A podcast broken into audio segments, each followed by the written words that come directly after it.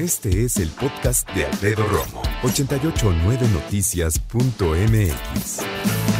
¿Cuánto he impulsado yo, particularmente yo, el hecho de que compres en línea? Es fantástico.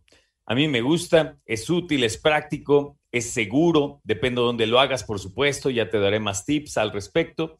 Pero hay un punto que se nos olvida comentar y es una práctica que yo procuro hacer siempre. Ay, clásico, ¿no? Que ya avisan algo y entonces tú dices, no, yo siempre lo hago. No, siempre lo hago. Lo que pasa es que tuve pues el grave error de no compartirlo contigo porque sí es información muy importante. ¿De qué estoy hablando? Estoy hablando de cuando llegan nuestros paquetes, cuando compramos en línea, llegan al fin los paquetes, tocan, ¿no? Llega tú feliz de la vida con la caja, llegas, la desinfectas, sí sigues desinfectando, ¿no? Entonces llegas, la desinfecta, la abres con unas tijeras, con una navaja, con mucho cuidado, sacas tu producto, ¡eh! Llegó por fin, bien contentos, si es para tu hija, para tu esposa, para el que sea, ábrelo, revisa que haya llegado bien, etcétera, pero que nunca se te olvide eliminar tus datos de la caja en donde llegó tu pedido. Muy importante. Mira, en cuanto llegue el paquete, ábrelo con cuidado, con unas tijeras, eh, con unas tijeras, perdóname, con una, con un cúter. Después saca el producto, ¿no? Y déjame darte por aquí un, un consejo. Antes de que te emociones abriendo el paquete del producto, que yo sé que es muy emocionante, pero antes de eso, agarra un marcador de tinta indeleble y tacha todos tus datos. De hecho, yo también tacho el código de barras o los códigos QR, porque no vaya a ser que alguien tenga un lector, ¿no? Y pueda acceder, me imagino, a cierta información. Me imagino, ¿eh? Pero mira, yo, como soy bien desconfiadote, en una cosa u otra, lo tacho todo. Y de hecho, me cercioro de que ya no se vea la información. Ojo, si vas a usar un eh, marcador de tinta indeleble, pásaselo por encima una, dos o tres veces, porque a veces una no es suficiente. Hay algunas etiquetas que tienes que marcar constantemente encima para que ya no se alcance a ver nada. Ahora, la parte más importante es de plano arrancar la etiqueta y romperla. Sí, de plano. Porque ahí viene, fíjate, el paquete es para Pepito Sánchez Jiménez, ¿no? Que vive en tal lugar que tiene tal número, que vive en tal colonia, que tiene tal código postal, que todo. De hecho, yo me quedé pensando a raíz de esta plática, ¿no sería una gran idea, no sería una gran idea que aquellas empresas que se dedican a la entrega de paquetes, pues no mostraran esa información? Y tú dices, a ver, espérame, pero pues ¿cómo van a saber que es para mí? Ah, pues con la tecnología, ¿no? Ellos salen con una ruta sabiendo a qué direcciones tienen que llegar, ¿no? Claro, lo que pasa es que muchos que llegan a entregarte un paquete dicen, ah, paquete para el señor Paquito Disco. Ah, pues sí, soy yo. ¿Cómo se apellida, señor Paquito Disco? Ah, pues este, no sé, López. Ah, muy bien, aquí tiene su paquete. Y ya. Fíjate, eh, a la hora de entregarte un paquete, tu clave, su password, es que des el apellido. Y tú dices, ay, Romo, qué desconfiado. Bueno, es que estamos hablando de seguridad. Entonces, yo creo que deberían de darte, por ejemplo, un contrarrecibo en tu teléfono y que digan, oiga, me llegó este paquete, no me permite, por favor, y ya sé que lo imprimas en una hoja o en tu teléfono y que ellos lo escaneen. Ah, pues entonces coincide lo que yo tengo de dirección con lo que el señor o la señorita me están indicando aquí en la puerta de la casa y ya. No es mala onda y no es desconfiar de los que manejan también los paquetes, pero neta, ¿qué necesidad tienen de andarse enterando si es para Erika, para Toño, para Juan? Ninguna. Tendríamos que tener, creo yo, un sistema en donde el nombre, la dirección, todo eso no estuviera expuesto. Eso sería lo más adecuado.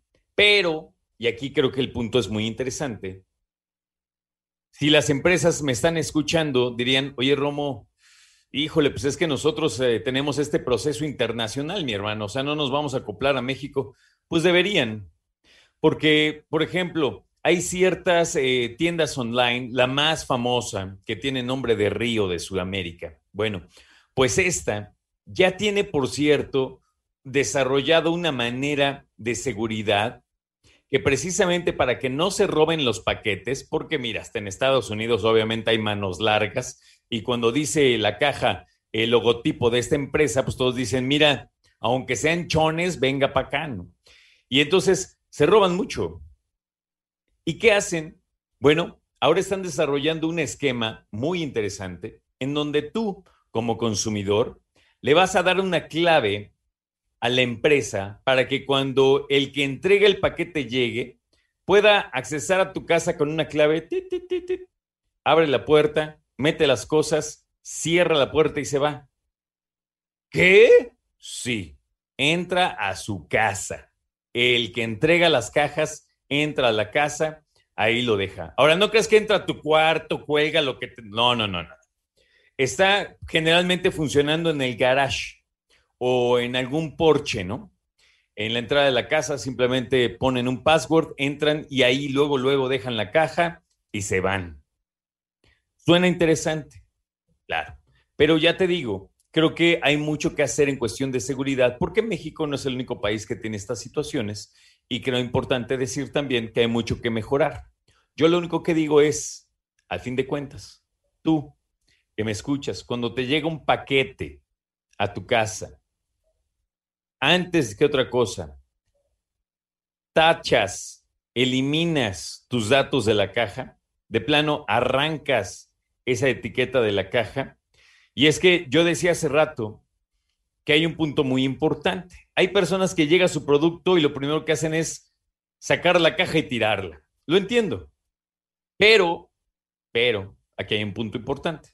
Si algo sale mal con el producto que compraste, tienes que regresarlo. Y claro, la empresa con que le envíes el producto en buen estado, sin maltratarlo y sin usar, pues se da por bien servida. Pero, ¿para qué comprar otra caja? ¿No? Si ya tienes una en la que llegó. Entonces yo digo, si compras algo en línea y te llega en caja a tu casa, ábrelo, tacha tus datos, rompes etiqueta, pero quédate la caja unos días para asegurarte que el, producto que compraste esté funcionando y funcione bien. Porque hay que, si, hay que hacer algo, pues hay que guardarlo. Ahora, yo estoy hablando de la caja de cartón. Con más razón, tienes que cuidar y guardar la caja del producto por si es que no sale bueno y lo tienes que regresar. Por ende, cuida la caja del producto, el instructivo, las bolsitas donde vienen todas las cositas, ¿no? O sea, haz de cuenta que lo sacas y así como lo sacas, guardas todo lo demás para volver a empaquetarlo si es que algo no sale bien. Y tú dices, oye, me lo tienen que regresar. O sea, si no sale bueno, tienen que hacer el proceso de devolución. Sí, y lo tienen que hacer. Pero, pero, pero, pero, pero, letras chiquitas.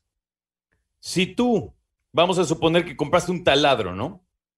Y entonces te llega, abres la caja, sacas el taladro, estás emocionadísimo, tan emocionado que te desesperas, rompes el cartón, se rompe la caja, la llave por ahí para apretar las, eh, las brocas, eh, se te perdió, no sabes dónde quedó porque es un coraje el que hiciste, porque no jaló. Si no regresas todo y si no lo regresas en buen estado, te van a regresar menos dinero del que pagaste por él. ¡Pum! ¿A qué no te sabías esa?